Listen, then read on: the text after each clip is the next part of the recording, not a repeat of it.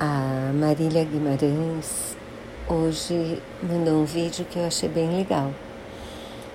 Ela fala como que a gente, ela explica como que a gente pode fazer para achar as nossas fotos no iPhone.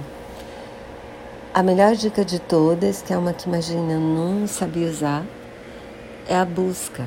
A gente pode buscar, por exemplo, foto de flor, foto de óculos, foto de pessoas.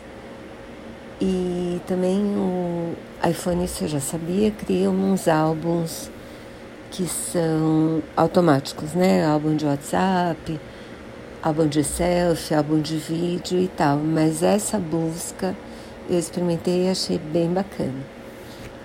Vou mandar o link do vídeo para vocês.